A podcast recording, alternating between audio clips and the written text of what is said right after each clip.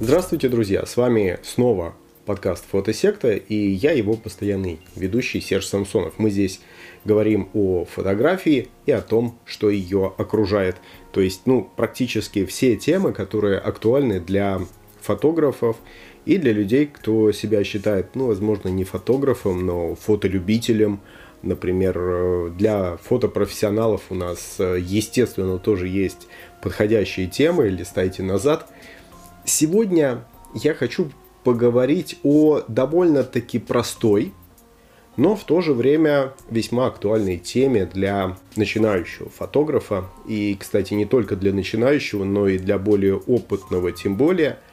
Это тема скучная. Но в то же время эта тема близкая практически каждому. Это творческий кризис – в нем так или иначе любой творческий человек рано или поздно оказывается, с одной стороны, а с другой стороны, очень многие довольно-таки быстро забывают, человек оставляет его позади, и как будто бы ничего не было. Но нет, на самом деле, через какое-то время этот творческий кризис встречается снова. Я бы хотел сегодня отдельно поднять тему, как не только, допустим, достойно встретить творческий кризис, но и как из него выйти. Хотя здесь на самом деле нет универсальных рецептов. Здесь каждый ищет свое и кстати, если бы здесь были универсальные рецепты, они бы наверняка уже были бы где-то описаны, написаны. Они, в принципе, есть написаны, но это не значит, что эти рецепты работают для всех, потому что в конце концов, все люди разные. Я не тот же человек, что и вы, и вы, надеюсь, э, тоже меня нигде не копируете. А соответственно, даже те подходы, которые, например, я использовал ранее, не подойдут вам. А самое главное то, что если я сегодня запишу прямо гарантированно работающие механизмы для меня, потому что, например, у меня был недавно очередной творческий кризис, я из него вышел, ну, судя по тем симптомам, по крайней мере, которые я сейчас испытываю, то это не значит, что те же самые рекомендации для меня сработают в следующий раз. Поскольку все, к чему мы привыкаем в нашей жизни, оно перестает быть эффективным, так или иначе. И мы не можем использовать однажды сработавший алгоритм для того, чтобы он сработал уже в следующий раз и сделал нас лучше. Как правило, именно эта штука и дает сбой.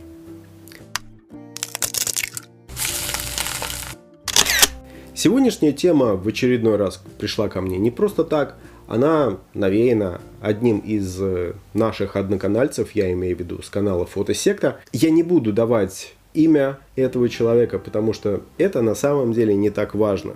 Каждый из вас творческих людей, тех людей, кто увлекается фотографией, кто болеет ею, рано или поздно с ней столкнется, и потом с ней столкнется еще раз и еще раз, в зависимости от того, насколько длинным будет ваш творческий путь. Давайте на пару минут расслабим мозг и подумаем, что фотосекта выходит уже третий сезон только благодаря вам. Мы есть и в Инстаграм, и в Твиттере, и в ВК, и даже в Телеграме. Давайте жить дружно и станем с вами подельниками. Приходите к нам в фотосекту, просто вбейте в вашем приложении в поиске фотосекта и подпишитесь. Тогда у вас всегда к завтраку прямо в вашем телефоне будут новые вкусные фотографические секреты, статьи по фототематике, избранные фотографии и стримы только для своих, которые доступны пока только в Телеграме, ну а иногда и в Ютубе. Соответственно, вопрос пришел от человека, который оказался в творческом кризисе. Он говорит, что не радует съемка, в первую очередь. То есть э, ты начинаешь, наверное, даже ненавидеть и себя, и камеру. А самое главное, что эта ситуация начинает развиваться, поскольку вот ты сейчас ненавидишь себя и камеру, а до какого-то времени камера для тебя была ну, возможно, для, для многих она решает ряд проблем. А, кстати, мы говорили о фототерапии некоторое время назад, еще в прошлом году. Все-таки третий сезон уже пошел. Я многие темы, вполне возможно, хочу, наверное, переговорить еще раз. Тем не менее, самое главное, как развивается кризис. Сначала начинается именно с того, что ты пришел, ты в какой-то момент понимаешь, что ты уперся в своем творческом развитии. То есть до, до какого-то момента у тебя был вот этот вот эмоциональный драйв, тебя все вот толкало, толкало вперед, и тут хоп, не хочется снимать. Вот это самое главное. Наступает какая-то творческая импотенция. Это касается абсолютно всех. Это не касается только мужчин. Она наступает у всех. И у мужчин, и у женщин. Это абсолютно нормально. Самое неприятное то, что у людей наиболее остро чувствующих, а самое главное то, что ты по мере своего творческого развития понимаешь, что именно эмоциональная составляющая, именно эмоциональная сторона тебя толкает вперед, ты понимаешь, что тебя перестает радовать именно эмоциональная составляющая, не только творчество, но и это переключается на твою жизнь. Оно как бы заразно такой заразой захватывает именно твое существование, семью, например, работу, тебя перестает радовать в принципе еще что-то. Я имею в виду работа, когда работа твоя не заключается в фотографии, а заключается в чем-то еще. Наступают придирки какие-то к собственной внешности. Например, это более актуально у девушек, потому что у них эмоциональная сторона отчасти выражается в этом, поскольку ты смотришь на себя, как я в какое-то время э, начал замечать ну, вернее, там, когда вот ты на автомате бегаешь, бегаешь, бегаешь, потом посмотрел на себя в зеркало, у тебя появились новые морщины. Ты, О, нифига себе! Естественно, в зависимости от того, как ты это замечаешь и в какие этапы своей жизни у тебя и реакция разная. Я к этому относился довольно-таки ну, просто, а вот если это накладывается на творческий кризис, ты думаешь, господи, скоро уже умирать, а я еще ничего не сделал. Ну, к примеру, так. И вот это на самом деле один из признаков депрессии. И если к этому добавляются другие признаки депрессии, то тут уже речь о более серьезном вмешательстве психологов или даже психиатров, возможно. А признаков депрессии это довольно-таки много, то есть это начинается с эмоционального упадка, то есть когда тебя жизнь не радует, переходит это на психосоматику, да, э, и отчасти на физиологию, то есть у тебя нарушается сон, психические такие вот отклонения, соответственно, ну нет, не психические, психологические все-таки пока, да, далее это может перейти на отсутствие аппетита. Ну и в конце концов, простите, ребята, вам уже реально грозит сумасшедший дом. Это на самом деле шутка, но никто не говорит, что этим не может закончиться, потому что многие творческие люди заканчивали в сумасшедшем доме отчасти не из-за нашей судебной э, медицины, когда их КГБшники туда сажали, а реально из-за психических нарушений, связанных как раз с творчеством, когда им чего-то не удавалось. Печально, но это так. Когда ты можешь это признать, когда ты можешь проанализировать, э, тогда ты действительно сильный человек. Я, кстати, вот именно этот подкаст хотел записать чуть-чуть пораньше, но лучше записывать про творческий кризис э, не тогда, когда там, допустим, ты находишься в творческом кризисе, а когда ты из него сам вышел. Я из очередного вышел буквально недавно, и это хорошо. Хорошо не то, что я вышел, а хорошо, что у меня был этот творческий кризис, и сейчас объясню почему. Дело в том, что я ни разу не психолог и даже не психоаналитик, но у меня было много творческих кризисов. Я стараюсь не давать вам рецепты, но могу помочь и сказать, например, что помогло именно мне. Для этого давайте попытаемся просто разобраться, что такое творческий кризис. Его там называют как угодно. По-английски можно найти photographer's block. Для писателей тоже есть творческий кризис. У них, соответственно, writer's block. То есть это какой-то блок, который тебе не дает двигаться дальше. Это стена, мы можем ее визуализировать как стена непонимания. И твоя задача состоит в том, чтобы в какой-то момент эту стену обойти, в какой-то момент ее пробить головой, где-то ее рассверлить и разобрать на кирпичи или там бетон и арматуру, но пробраться сквозь нее. Тот, кто сквозь нее не пробрался, он остается перед этой стеной. И это один очень такой важный момент, о котором не забывайте, я сейчас чуть-чуть дальше пройду, а потом к этому вернусь. Дело в том, что творческий кризис наступает не просто так. Это по-любому позитивный знак. Все наше развитие соответствует синусоиде. А синусоида она вот такая примерно. Ну, естественно, она вот как-то вверх поднимается. Если вы видели графики развития рынка, вы наверняка понимаете, о чем речь. Эти периоды могут быть разными. Можете почитать, там, допустим, про длинные циклы Кондратьева, про экономические циклы как таковые. Дело в том, что зачем я вас заставляю, там, допустим, погружаться в эти циклы? Само человеческое развитие нам говорит о том, что оно не линейно. В развитии человечества был и потрясающий полномасштабный рост, и потрясающее развитие ряда цивилизаций и упадок. То есть у нас как это происходит? Плата, нижняя точка, из которой все начинается. Дальше идет рост. Ну, то есть вот развивается, переходит в рост, достигает пика. Это тот этап, за который мы проходим именно развитие. Мы приходим в, в точку, мы можем оглядеться, посмотреть вниз с этой вершины и понять, что мы достигли очень многого. Однако потом, после пика, следует неминуемый спад. Спад не значит, что вы начнете фотографировать хуже. Спад, допустим, для фотографов будет выражаться в том, что вы начнете фотографировать меньше. Как раз из-за того, что у вас приходит начало вот этого кризиса. После спада начинается как раз кризисная часть, который опять вас заводит в это самое плата. И дальше опять переходит в рост. Изначально я начал плата, да, я его назвал, но корректно эту точку назвать кризисом. И вот от кризиса к точке пика мы так и движемся. И потом движемся от точки пика к точке кризиса. Это совершенно нормально, когда ты прошел какую-то определенную стадию своего развития когда, например, ты освоил технические навыки, но пока еще не освоил творческие приемы.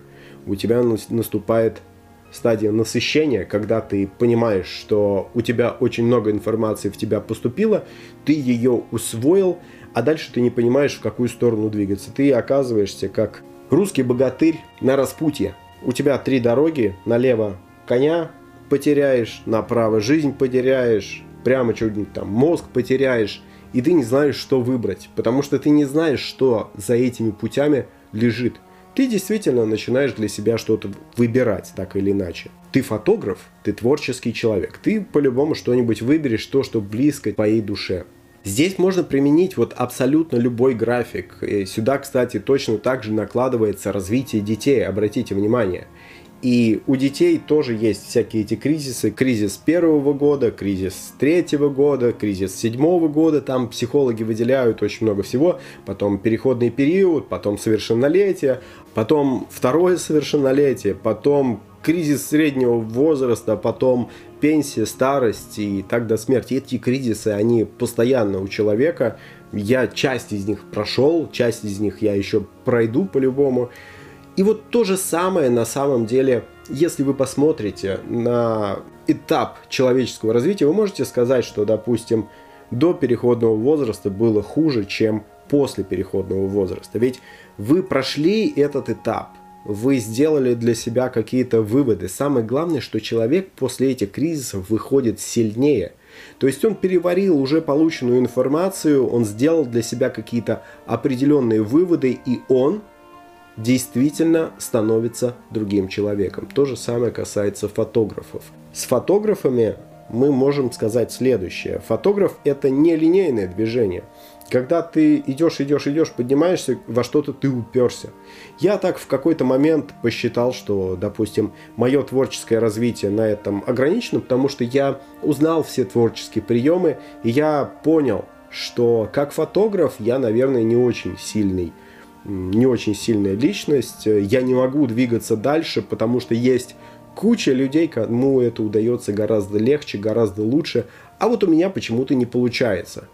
И так, кстати, это не уникальная ситуация, так сдаются большое количество фотографов. Например, я в этот момент начал преподавать. И преподавал довольно успешно, пока в какой-то момент для меня именно преподавание не принесло продвижение вперед.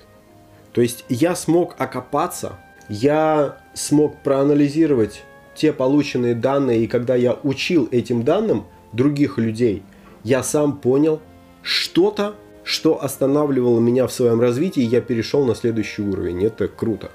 Большинство, тем не менее, сдаются на каком-то этапе. То есть то, что эти творческие кризисы наступают, это совершенно нормально. Но вот он у тебя наступил, где-то тебе хочется взять и продать весь свой фотоарсенал. Кто-то, кстати, так и делает и остается с телефоном, а потом начинает опять снимать. Дело в том, что в жизни можно убежать много от чего. Нельзя убежать только от самого себя. И если у тебя случился творческий кризис, и ты решил бросить все, плюнуть абсолютно на все и перестать двигаться в принципе, это еще не значит, что твоя натура с этим согласна. Ты сдался на каком-то этапе, но единицы на самом деле идут дальше. Идут дальше сильные, это своеобразный отбор. Эволюционный отбор, я не знаю почему, но в жизни все устроено именно так.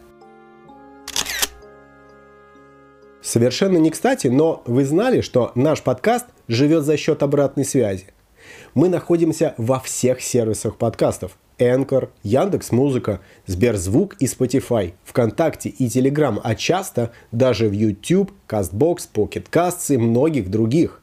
И в них вы можете не только поставить лайк понравившемуся выпуску, но и написать нам комментарий. Нам будет информативно, ну а вы гарантированно получите уведомление о следующем выпуске, который не зафильтрует алгоритм. Обязательно отвечайте нам. Мы следим за вашими комментариями и всегда прислушиваемся не только к конструктивной критике, но даже похвалы падают нам как бальзам на наши раны. Депрессия которая у нас ассоциируется с творческим кризисом, хотя на самом деле еще не значит, что из-за творческого кризиса обязательно будет депрессия. Нет, депрессия – это осложнение. В депрессии гораздо сложнее решить вот эти задачи. Что такое депрессия в принципе? Это когда ты теряешь перспективу, когда у тебя перед глазами туман, и ты не можешь найти ответа на вопрос «зачем?». Тебе нужно заново найти смысл в жизни. А на самом деле смысл есть. То есть тебе только кажется, что его нет. Это просто как двери на самом деле. Ты просто должен открыть какую-то дверь и за ней увидеть перспективу, ради чего тебе двигаться дальше. В случае творческого кризиса все гораздо легче, чем в депрессии. Тебе не нужно искать смысл в жизни. Тебе нужно просто, на самом деле, когда ты чувствуешь приближение кризисной ситуации, когда все зайдет, вот, собственно, в тупик, сделай паузу. И не просто там, допустим, лежи на диване и смотри телевизор, это никак не приведет тебя в лучшую сторону. Тебе нужно переключиться. Тебе нужно посмотреть, что работает именно для тебя. Например, Кому-то подходит смотреть фотографии других. Для этого сегодня есть вообще уйма возможностей, там всякие инстаграмы. Но кому-то нельзя. То есть тогда, когда ты смотришь на фото других, ты начинаешь наоборот какие-то вещи, допустим, вот я меланхолик, и я начинаю себя наоборот гнобить, то есть я себя загоняю еще глубже. Поэтому здесь помогает смотреть не фото других, а, допустим, картины. Ходить по галереям, хотя ходьба по галереям, она помогает на любом этапе, на самом деле, она позволяет тебе просто расширить насмотренность. Насмотренность – это отдельная тема, по которой я тоже как-нибудь сделаю подкаст. Что вы должны сделать, это обязательно попробовать и посмотреть на реакцию своего организма, то есть то, как отзовется именно ваше сознание. Депрессия – это вот ровно то же самое. Нужно уйти от себя. Нужно сломать тот путь, по которому ты движешься, ну или по крайней мере, пытаешься двигаться, у тебя проскальзывают ноги, ты движешься в холостую, ты стоишь на месте на деле, на деле, да, то есть ты как белка в колесе. Это хорошее сравнение, которое тебе позволяет понять именно суть этого движения, потому что в какой-то момент ты действительно догоняешь, что вот эта лента Мебиуса, она никак не заканчивается. Но, с другой стороны, тебе нужно как-то иначе тратить энергию. Вполне возможно, если ты человек творческий, если сидишь целыми днями в офисе, иди, помахай лопатой, там, киркой или кувалдой, физически примени какую-то энергию к производству очень важного элемента в своей жизни или в чужой жизни. Помоги другому человеку. И ты увидишь, что когда ты тратишь энергию, этот результат к тебе возвращается – часто даже в неожиданных местах. Это, кстати, лишь одно подтверждение закона сохранения энергии, о котором ты, безусловно, знаешь. Затраты энергии у тебя приводят к тому, что тебе эта энергия приходит назад. И еще один момент, который, допустим, рекомендуют нам специалисты по тайм-менеджменту, это инерция. Инерция – это универсальный закон, который действует, э, по крайней мере, в нашей Вселенной. То есть тело, пущенное в какую-то сторону, особенно это тело, которое весит килограммов 75, продолжит двигаться в течение какого-то времени, в течение какого-то расстояния, еще какое-то время. Другими словами, тебе просто нужно начать делать что-то, когда даже тебе ничего не хочется – это, кстати, и один из способов борьбы с прокрастинацией, когда вот ты начинаешь и ты не можешь начать. Ты где-то застрял. Вот этот вот блок, да, который тебе мешает двигаться. Просто начни делать. Писатели очень часто берут лист бумаги и на нем начинают печатать. Ну, я имею в виду сейчас виртуальный, естественно, лист бумаги. Раньше они просто действительно брали печатную машинку и что-то там клацали. А потом по инерции твой мозг втягивается, он понимает, что он пишет книгу и начинает ее реально писать. Тебя затягивает. То же самое, кстати, с фотографией можно тоже попробовать делать, начать снимать что-то. И у тебя в какой-то момент это отзовется, какой-то другой нерв сработает, ты начнешь снимать что-то более осмысленное. Почему для мозга он работает таким образом. Это опять инерция. То есть ты запустил процесс, и он едет, едет, едет. Это точно так же, как выпрыгнуть из вагона. Ты в поезде, и мозгу проще доехать до финальной станции, чем пытаться тебя выкидывать на ходу из этого вагона. Еще что работает, это какие-то маленькие этапы, маленькие победы. Когда ты расставляешь себе выполненные дела, то есть, ну, представь ситуацию, когда у тебя полная апатия ко всему, ты не хочешь ничего делать вообще, и тут вот тебе надо сделать что-то маленькое. Ну, давай сделаем сделал. Потом ты незаметно сделал еще что-то. А потом ты оглядываешься назад и думаешь, М, надо же, я действительно вот тут потратил энергию, тут потратил энергию. Она принесла какие-то результаты. Часто эти результаты могут быть даже простое спасибо или наблюдение результата, допустим, чьими-то другими глазами. То есть все, что тебе нужно, это в первую очередь для решения проблемы. А ее обозначить и поделить. И я рекомендую это сделать как взять лист бумаги, обозначить те проблемы, которые тебя сейчас тревожат. Вот прямо то, что приходит тебе в голову. Не радует жизнь, не радует собственное тело, не хочется заниматься спортом. Прямо выписать, что именно. И дальше, что ты можешь сделать? Купи себе смарт-часы. Или есть во многих айфонах уже встроенный шагомер. Есть эти шагомеры и в приложениях под андроидом. Ты просто берешь и ходишь по этому шагомеру. Ты ведешь для себя список достижений. Сегодня я прошел 2000 шагов. Завтра я прошел 2001 шаг. Послезавтра я прошел 2500 шагов.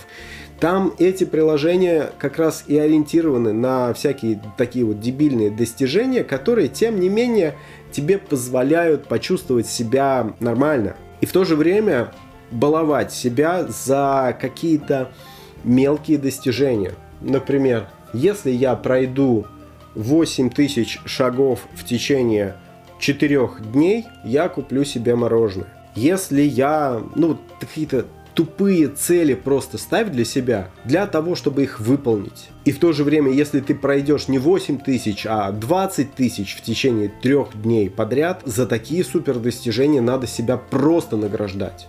Действуй так же, двигайся вперед, начинай сравнивать, например, вот я месяц назад не ходил, потому что мне не хотелось ходить, а сегодня я уже прохожу по 15 тысяч шагов в день. И это, кстати, очень серьезно. Попробуй прочитать про эту информацию, потому что таким образом ты укрепляешь свою сердечно-сосудистую систему. Через какое-то время ты вполне возможно начнешь регулярно бегать. И это тоже будет э, вклад в твое персональное развитие, в саморазвитие, которое позитивно сказывается на тебе лично. Очень хорошо помогает начало какого-то нового дела, чем ты раньше не занимался. Возьми, например, какие-то уроки кройки и шитья.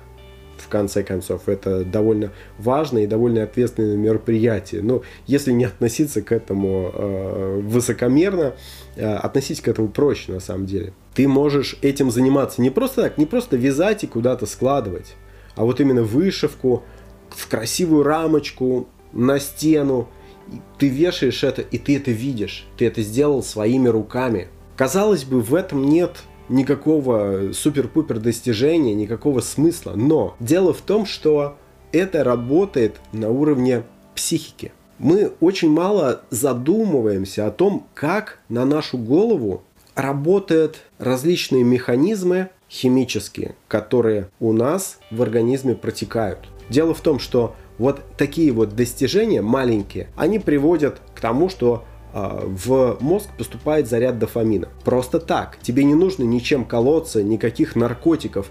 Это абсолютно законный наркотик, который генерирует твое собственное тело. Тебе не нужно за него платить. Ну, вернее, как? Платить не нужно, но тебе нужно постараться для того, чтобы вот этот заряд дофамина тебе пришел. Когда у тебя есть регулярные такие вот заряды дофамина, это позволяет тебе постепенно выстроить веру в себя заново, с нуля. У тебя появляется связь между затратами энергии и результатом, который эта энергия приносит. Сам твой организм видит это и начинает работать. Он сам находит путь наружу. У нас психика так устроена. Когда ты провалился, ему просто нужно подсказать, ему нужно помочь, кинуть веревку в ту дыру, в которую он попал, для того, чтобы он мог выйти. Твой организм получает цель для движения, и он таким образом выбирается. Вот несколько таких рекомендаций, которые, допустим, мне помогали. Я не говорю, что тебе нужно срочно заниматься уроками кройки и шитья. Самое главное, что ты должен понять в итоге. Если ты находишься в кризисе, не спеши просто идти и бухать или там вены резать. Просто задумайся, что значит, что ты зашел в кризис. Это значит, что ты очередной цикл своего развития прошел. То есть ты прошел вот этот цикл от плата, рост, дальше пик, дальше спад и кризис. Очередной этап. Ты не вернулся назад – тот кризис, который у тебя наступил, это не тот, который был в самом начале. Это уже новый. То есть ты завтра уже, когда выйдешь из этого кризиса, ты будешь на очередном этапе своего развития. Да, ты будешь понимать, что рано или поздно ты снова зайдешь в этот творческий кризис. Но это значит, что ты идешь по правильной лестнице, поднимаешься по необходимому количеству ступенек для того, чтобы стать лучше завтра, чем ты был сегодня. И это значит, что ты и есть художник.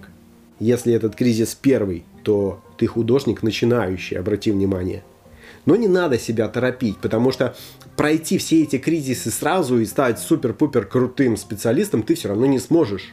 Ты сам выберешься из того кризиса, в котором оказался, естественным образом. Просто ты таким образом себе поможешь. Самое главное не принимать эту ситуацию как все, я ничтожество, я ничего не могу и так далее, и все бросить и так, и так оставить. Никто не сказал, сколько художников у нас бы сегодня было, если бы все так и делали. Однако, если ты все же решишь бросить, то это тоже будет твое решение. Но это значит, что именно тебе потом за это неверное решение, если ты его посчитаешь неверным, и мучиться совестью. Я здесь предлагаю только путь, я не могу этот путь пройти за вас, я не сумею, у меня путь свой. Я могу только говорить, что в этом нет ничего страшного. Будет время, возьмите мне, просто напишите. Лучше, естественно, лично в соцсети, ну или, допустим, найдите канал в Телеграме и все равно напишите. Меня довольно-таки легко нагуглить, найдите Сергей Самсонов фотограф, э, там куча информации, у меня все это публично, в этом проблемы нет. Я помогу, я не говорю, что я вас вытащу из этой ситуации, но я, по крайней мере, подскажу, что делать и каким образом из этого выбраться. Да, возможно, я для себя тоже сделаю какой-то определенный вывод. Я использую это в своих будущих кейсах, но а в остальном я готов, я могу протянуть вам руку. Моя помощь, она действительно не так далеко, как вы об этом можете подумать. В остальном помните, что кризис это только начало. Ну и, естественно, до новых встреч. Да пребудет с вами Светосила, друзья.